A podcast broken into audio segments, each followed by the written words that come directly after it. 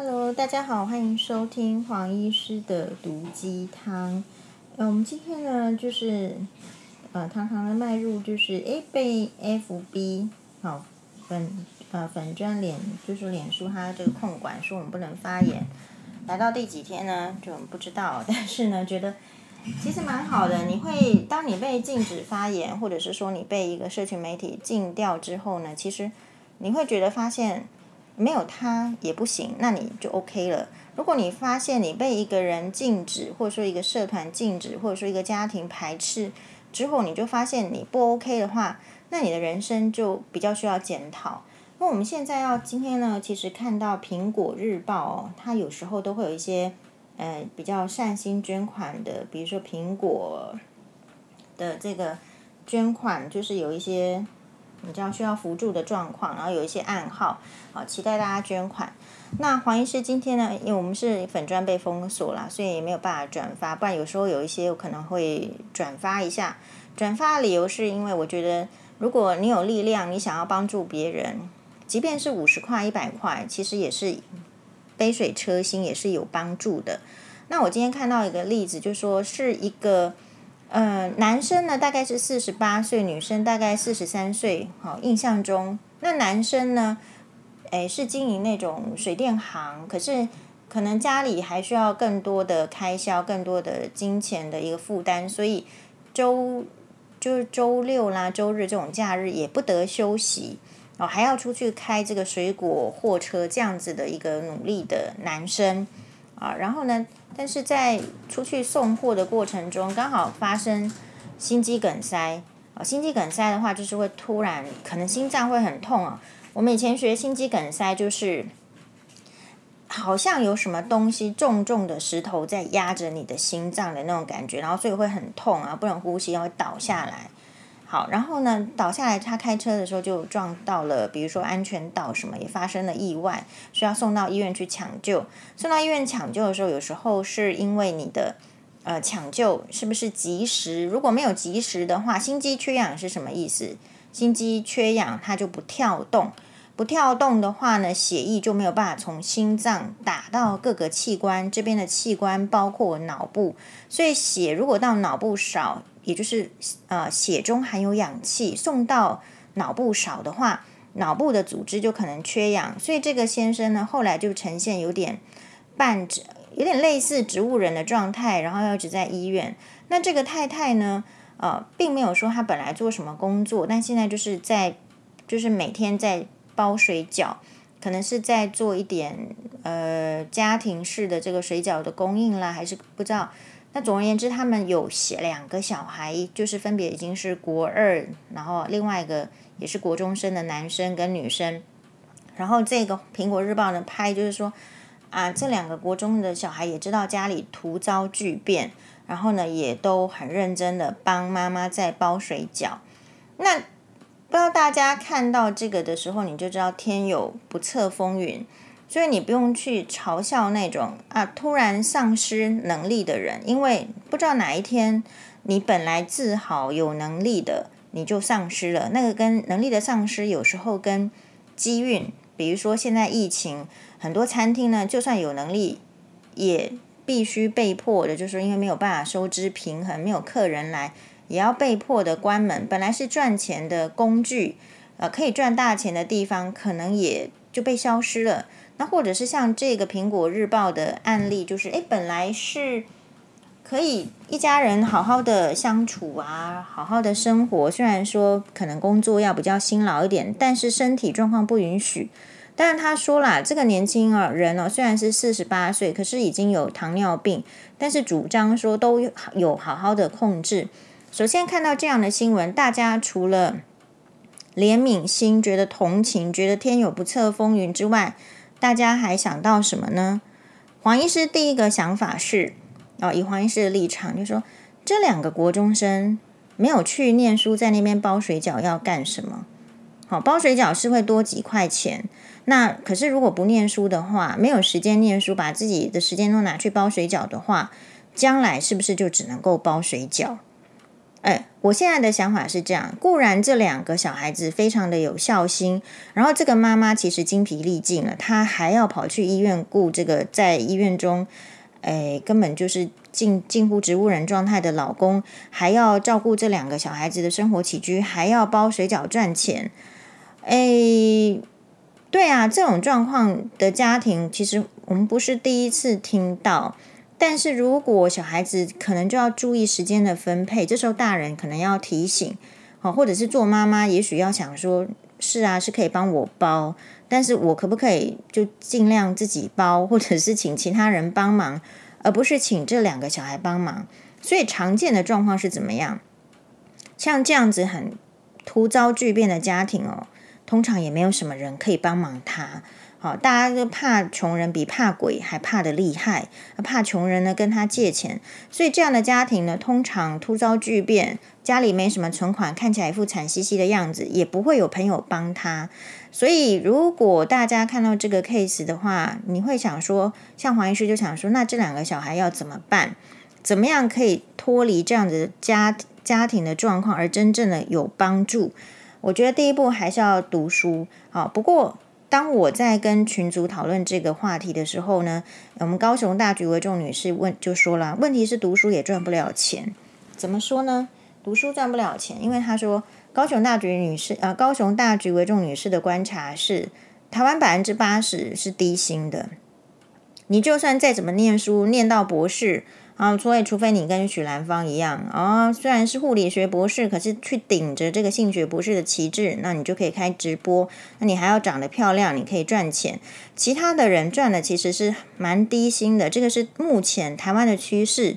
那我们希望将来可以突破。所以有时候黄医师讲到这样的话，也很心虚，说：“哎呀，你要读书才能够，也许翻转，或者是怎么样，有一个机会。”我现在觉得现在的年轻人。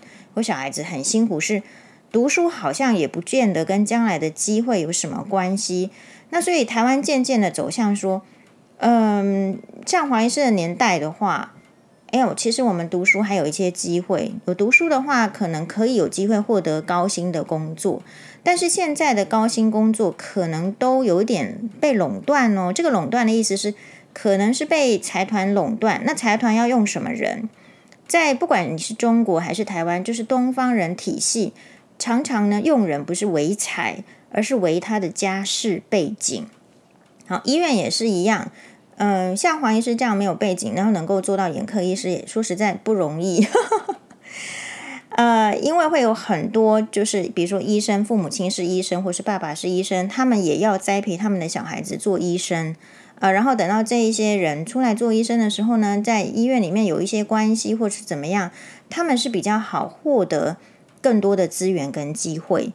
好，所以当呃黄医师就说不要在那边包水饺，要去读书的时候，一方面也觉得不得不应该要就是督促，就是全民应该要督促说，台湾有没有慢慢的走向阶级没有办法流动好的那种。又回到传统封建时代的倾向，那这种在这个资本主义社会很容易看到，比如说大家非常清羡的那种常春藤联盟啦，或者是哈佛啦，你所谓的名校都是私立大学，私立大学的学费都非常的昂贵，但是所幸是他们有提供真正非常优秀的的学学生的奖学金哦，不然的话一年两百万台币，假设是这样子的话。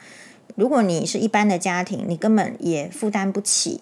好，所以至少你看到说，诶，资一个资本主义国家会有这样子的流通，那我们就可能要考虑说，我们现在的教育有没有可能在提供未来的世代？因为未来是一个 M 世代嘛，M 世代的意思就是 M 就是两个端点，大部分的人就是其实是比较偏贫穷的，但是有一大部分人是富有，而且是富有的蛮富有在前端。那所以这边已经就是有一个就分别。那所以如果在接下来的分别，比如说教这个社会在教育的影响之下，社会的氛围走向什么呢？如果走向说既不给穷人机会，比如说你这样的家庭，呃，不一定是生病哦，有些人是突然变成单亲，哈，突然爸爸走掉，然后妈妈还没有很迅速的建立起能力，还在彷徨期的这些期间呢。没有更好的社会福利，或是更完善的那种慈善的制度去帮助的话，你就会看到很多的小孩可能就会因此被牺牲。纵管他是资质是好的。纵管他资质是一七零啊，一怎么样？不要一七零很少。那纵管他资质是很好的，他可能就会受限他的家庭环境跟社会的氛围。我们社会觉得不重要，那这些人就没有机会。有时候你在网络上，或者说你实际上在工作上，你会看到很多怎么样人格的人呢？就是愤世嫉俗，一直觉得自己没有机会，或者是一直觉得怎么样。那某种程度也确实是这个家，他没有他出生就是没有含金汤匙，他机会比人家少，机会比人家少，这个是天生的。可是学校有没有给他机会？这个社会有没有给他机会？或是你工作遇到的朋友或是老板有没有给他机会？所以如果可以的话，我们尽量成为，如果自己是幸运的、有能力的人，我们应该成为给别人机会的人哦。所以如果我们的听众朋友有这样子的。呃，能力的话呢，诶，其实可以把这个观念呢种在自己的心里面。那同时，这样子的例子也会提醒我们，不要很多女生，比如年轻的女生，你会觉得想要嫁有钱的人，就可以不要工作啊，就可以比较获得高物质的生活。但是你有想过，就是如果你嫁的对象其实不给你钱，可是要你配合他，或者是其实你嫁的对象是空壳子。好，因为年轻的女生很容易被表面骗了。也许那个房子、那个车子都是租来的，来骗你的。因为你有，你有可能，你可能有低奶，或者说你外表可能很好，然后愿意来骗你，或等等。诶，那你是不是可以承担说，如果你被骗了之后，你重新生活，或者是你的老公虽然很有钱，诶，可是就死掉。好，那你如果遇到这些困境的时候，有没有能力呢？好，如果没有能力，你就要期望你非常的幸运。如果你觉得你的人生应该要非常幸运的时候，其实也应该要要反馈，要关注那一些不幸的人。那我觉得反馈跟关注不幸的人，大概就是两个大途径。第一个，不见得拿出钱来帮助，因为你不见得有钱有能力，但是你可以就是将心比心，你可以理解他，你理解自己的幸运，也因此。不要只看到幸运，可以理解别人的不幸，呃，然后呢，不要落井下石，不要觉得说啊，他这个不幸呢，都是因为他自己糖尿病药没吃啊，啊，他不应该出去做两份工作啊，不要去落井下石。那这是第一步。那第二步，更有能力的人就去想说，那我们怎么样要来？关注这个社会的教育体系，或者是人跟人之间的那种相处的模式。比如说，有人真的是金汤匙出身，有人就是铁汤匙破铜烂铁出身。但这样子的背景之下，我们怎么样去发掘这两种不同背景的人？不是只有看到钱啊的好处，而是说可以看到其他的东西。这个人没有钱。那他就没钱了，我为什么看他钱呢？我不是应该看他其他的才华、人品，或者是很好相处，或者有什么值得学习的地方吗？那这个人很有钱呢，那我还要看他的钱吗？他的钱又不会拿来给我用，我看他钱是要做什么？我是不是应该也要看他的人品，看他怎么待人处事，或者是看他在这样子的资源之下，他可以做出，因为背景比较好，条件比较好，他有没有可能做出其他更多的可能的发挥呢？有时候我自己在看人是看这样，所以我在交朋友的时候，我不是看他，呃，有没有可能给我利益，或是有没有可能给我钱，因为我从来没有想要从别人的身上得到利益跟金钱。那个这个是源自于我从小的这个家庭背景，我们是单亲家庭出身，大部分的人不可能主动给我什么利益啊，或者是什么好处，所以都是要我们自己去努力，自己去争取的。所以这个部分可以去想想看。因此呢，万般皆下品，唯有读书高。这个是非常古老的话，但是这句话是为什么呢？在以前是可以用，为什么？因为以前是士农工商这样子的排行，他真的给这个所谓有念书的人有机会，有机会就有钱，有钱就有权利，那他就会控制别人。所以这是以前的人尊重读书人的，其实说穿了也是。不是，不见得是真的是因为他的知识水准，而是因为他有能力，然后可以领导，可以控制，所以大家有敬畏，甚至就是说，如果你懂那些文学、那些书本的内容，你才会去真正的尊重他嘛。比如说，大家为什么现在讲到这个爱迪生，你还会尊重他，是因为你有在用电灯泡啊。但反过来说，如果你不是需要照 X 光，或者是你没有去医院，你会感谢居里夫人吗？居里夫人对你来讲，你就不见得那么崇敬。所以有时候这个万般皆下品，唯有读书高。你这个读书要能够有用，呃，能够为自己所用，为他人所了解，为他人所用的时候，这个书才会变得读书才会变成有意义。那所以接下来问题来了，如果像在台湾的未来都是属于比较低薪的趋势，但我们希望将来不要了。但这个部分应该有很多政府。高官们要去努力，而不是只有他们资源好，我们资源不好的人要怎么办？那呃，所以我们怎么样去告诉学生们应该要还是要读书呢？虽然说接下来读书可能不见得赚那么多钱，我觉得读书还是基本的、必要的，不能说一直在需要读书的时间去包水饺。那理由是什么？因为你只有读书，你才能够有可能有机会啊，比如说。什么叫做读书才有可能有机会？是说你至少要读一点书，你才会知道大概人品啦、好的人格是怎么样，你看得懂，你才不会被带歪。好，这是第一个部分，你不会人云亦云。你受教育的目的，就像我很小两三岁的时候，我就跟欧巴讲，不是妈妈讲的都对，但所以你要学习，你可以挑战我。可是你为什么挑战我？挑战自己，挑战别人，是因为。你有学习不同的知识，你可以做判断，所以大概要跟学生讲，就是说你可能觉得读书很辛苦，怎么样？可这些都是为了让你做判断，因为如果你不不学会从这个读书的过程中学会如何判断的话，接下来是蛮吃苦的。比如说，你可能会碰到，哎呀，不好的闺蜜，你不能判断她，所以她把你老公抢走，或者是说你碰到一个诈骗集团，你以为他是来帮助你，结果你毕生的积蓄。都被诈骗集团骗走了，等等。有时候，呃，我现在当然没有在读书，我也不想要去读书。那呃，理由是因为我不是很喜欢去拼那个文凭。当然，有人觉得文凭很重要，有人喜欢名片拿出来刷一排，都是各种 title。哎，可是我是觉得，如果说那些 title 才会对你某一些有帮助的话，你当然可以去争取。可是我可能会比较。问自己说：如果我没有那些 title，那我是什么？啊，我过怎样的生活？别人怎么看待我？好，所以大家可以想一下，有 title 的人生跟没有 title 的人生是有一点不一样的。但有 title 也很好，没有 title 呢也很好。比如说，其实我常常会，就是有一些朋友，你私下跟他聊天，你觉得他比，你会觉得他比我还聪明，所以你其实会常常也会觉得说，哎，我是不是应该跟哇哇的制作单位推荐啊，我觉得应该应该推荐他们去上啊，而且他们有很多故事可以分享。可是你知道他们都怎么跟我讲吗？他说：“可是我就是平凡人，没有 title，没有头衔，没有人要听我讲话，怎么可能？哈，怎么可能去上？所以这个我们无形中你在接触的人事物，其实会因为人家没有 title，你会错失很多很多。”可以启发的故事，因为他觉得他没有 title，他不能出来讲。好，就像那个我有一个朋友，他自己是学艺术，我觉得他的观点也很好。那他也是在婚姻中，他觉得她老公呢，就每天就是躁郁症，然后把他搞得就是呃，根本就要顾小孩也很困难，要顾她老公也很困难。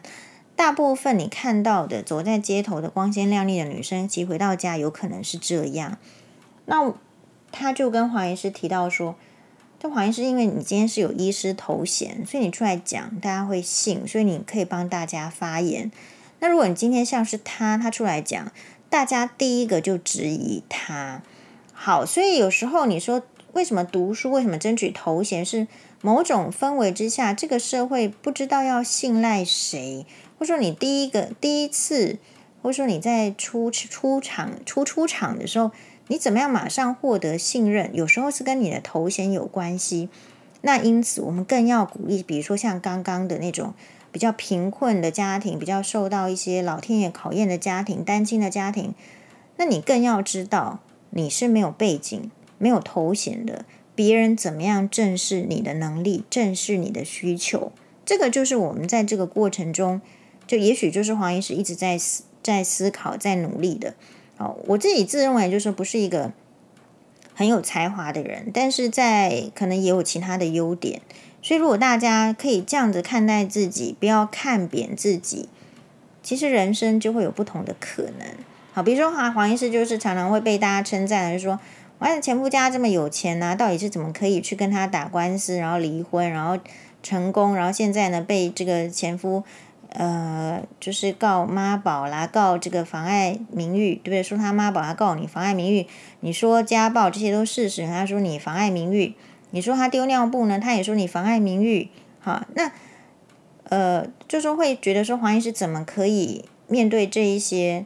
那你如果跟黄医师从小到大一样差不多的经历，你就会面对，因为我们的生活本来就不顺遂。我们的生活本来就是那个躲避球来了，你要躲嘛。那你如果躲不了，你就接嘛。你接不了，你就被扎嘛。大概人生就很像躲避球而已啊。所以黄医生很不喜欢体育，因为我还是比较喜欢在旁边凉快，在旁边就是说，如果球来了就给他出界。但是呢，老天爷不见得就是永远让你站在场边呐、你有时候就是会去下场。好啦，到你下场的时候，你就应该下场啊。你就是活动筋骨。所以每次都是抱着这样活动筋骨的心情去法院。好，那我觉得，嗯，所以当别人质疑你、挑战你的能力的时候，你也只能够拿出你以前储备好的东西。储备好什么？就我就是一个正直的人、诚实的人。诚实的人记忆力不会太差。反过来说，你每天讲的都是不一样的话，你根本记不起来你讲什么。好，我们是以这样子的态度来接受社会的检视啊，或者是说法官的检视。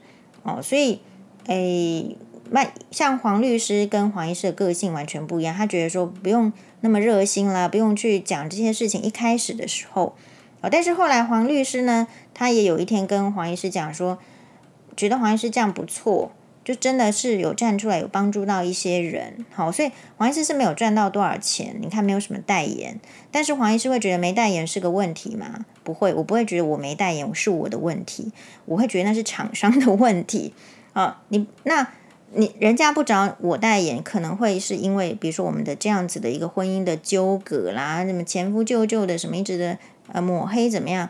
但那是我的问题吗？不是啊，那是因为你不够信任我，那是你的问题。你为什么没有能力信任黄医师？那是你的问题。我不会把别人的问题加诸到我的头上。那我的想法就是说。